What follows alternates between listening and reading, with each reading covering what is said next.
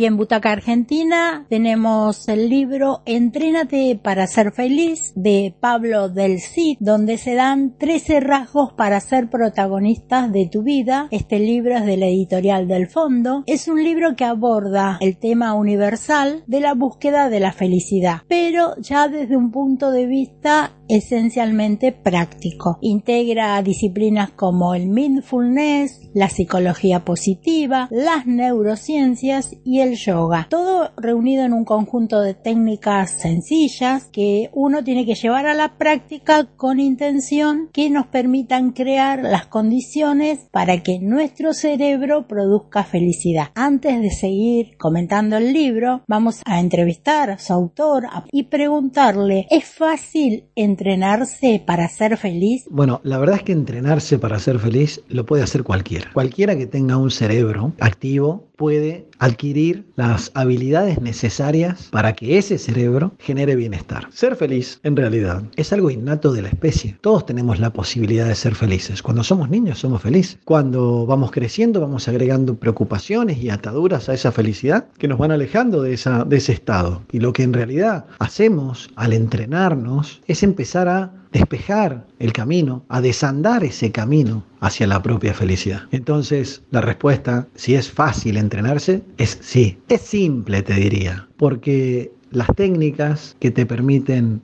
generar bienestar las puede practicar hasta un chico de cuatro años. Pero no es fácil porque hay que tener intención, decisión, motivación y disciplina para llevarlas adelante. Y eso es lo difícil de encontrar. Todos queremos ser felices, pero no todos estamos dispuestos a hacer el esfuerzo necesario para encontrar la felicidad. Está para todo el público porque cualquier persona, independientemente de su grado de formación o de capacitación, está preparada para adquirir las técnicas necesarias para mejorar el estado de bienestar. Cualquier persona está preparada para comprender de qué se trata realmente encontrar la felicidad para poder comprender de qué está hablando el libro.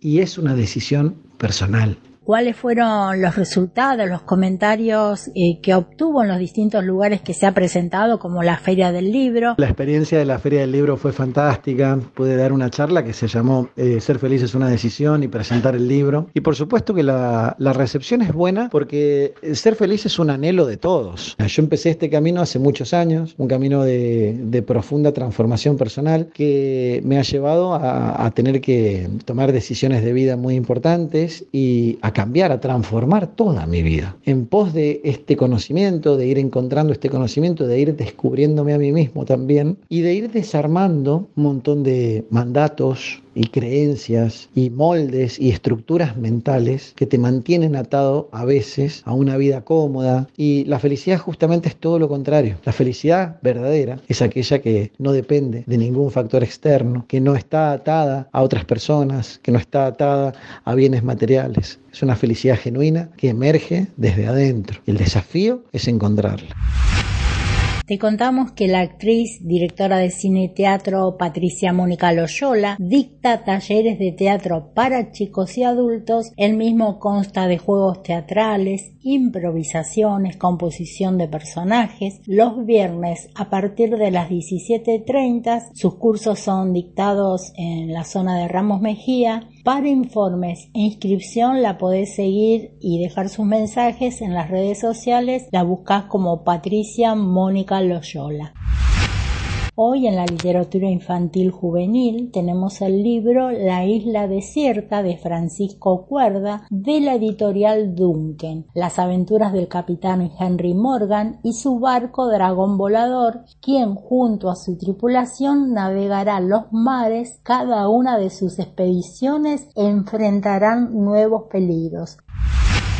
Los viernes a las 20 horas durante el mes de junio en la sala teatral El Espión, ubicada en la calle Sarandí 766 de la ciudad de Buenos Aires, se presenta El nombre de Grisela Gambaro con la dirección y actuación de Elena Nessi. Es un espectáculo a la gorra y es un monólogo que profundiza el problema de la identidad. Una empleada doméstica que cada patrona le va cambiando su nombre Eh, vamos a hablar con la actriz, a quien le vamos a preguntar cómo fue la elección de la obra de Grisela Gambaro y qué destaca el nombre a 50 años de su creación. Dirijo el espacio El Espión, en el que voy a brindar efectivamente estas funciones a la gorra para que sea popular, para que no haya un impedimento económico, para poder venir a verme. La elección fue hace bastante, yo la hice tres años, hace unos años atrás, y también la hice en gira, en en, en Mar del Plata, en Villa Gesell, en la Casa de Culturas, y ahora voy a volver, voy a ir a La Pampa, Santa Rosa, en vacaciones de invierno. La elección es básicamente poder moverme con, con un monólogo sin depender de demasiada em, tecnología, ni infraestructura, ni elenco grande. Y cuando me topé con este texto dije, este es, esto es lo mío. El drama de la identidad no es solo adjudicable a una doméstica que le cambian el nombre como es la trama, sino a cualquier persona, ¿no? Que le cambien el nombre o que le cambien algo de sí mismo, ¿no? Qué sé yo, sus padres, sus casas, su, su sangre, no sé, a veces eh, su sexo, a veces uno necesita cambiar parte de su identidad con la que nació, pero lo triste es cuando el cambio viene de afuera, no es una elección, como es el caso de este personaje. Con lo cual ahí sufrís un, un síndrome de falta de identidad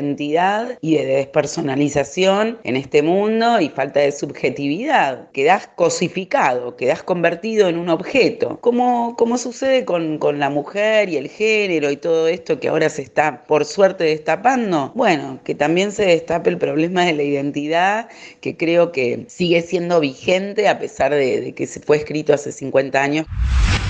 La decisión es la obra ganadora del ACE Mejor Obra, está en su segunda temporada en el Teatro El Tinglado, escrita por Pacho O'Donnell, con Aldo Pastur y Daniel Dibiase, con la dirección de Gerardo La Regina. Cuando el debate pasa por la política, en este caso Aldo Pastur interpreta, da vida a Lisandro de la Torre y Daniel Dibiase es Leandro Nealem. Un encuentro entre ambos políticos la acción transcurre en el departamento de Lisandro y es allí donde se hace presente el fantasma de Leandro, con la intención de evitar el hecho.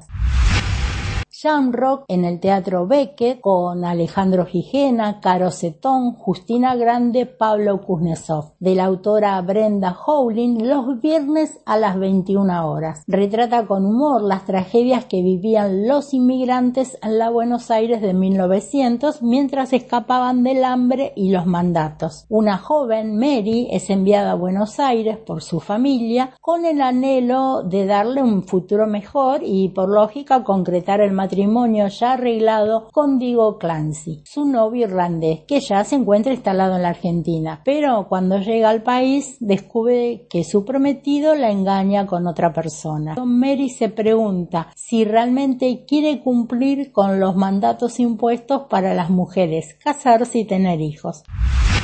Continúa por segunda semana de exhibición la película Camila saldrá esta noche de la directora Inés Barrio Nuevo en el cine Gomón. Relata el proceso de maduración de Camila, la vida de un adolescente en busca de su propia identidad y la forma de pertenecer a un grupo. La película tuvo su premier en el Festival Internacional de Cine de San Sebastián.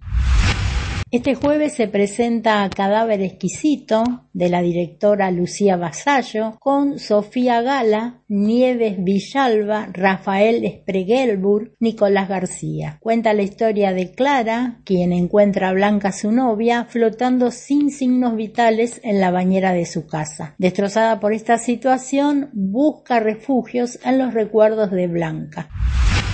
La ficción llega de la mano de los Daniels. Los famosos directores presentan todo en todas partes al mismo tiempo. Todo gira en torno de la vida de Evelyn Wan, que lucha por mantener su negocio a flote, en medio de una investigación de Hacienda ante una despiadada auditora. En su camino descubrirá que tiene el poder de viajar a través de múltiples universos La escritora española Beatriz Russo presenta su libro Bruna, es una sucesión de tragedias mínimas, una atracción vertiginosa, una explosión de adrenalina. Esta novela la podemos conseguir también en el formato digital entrando en la página www.malpasoycompañía.com.ar.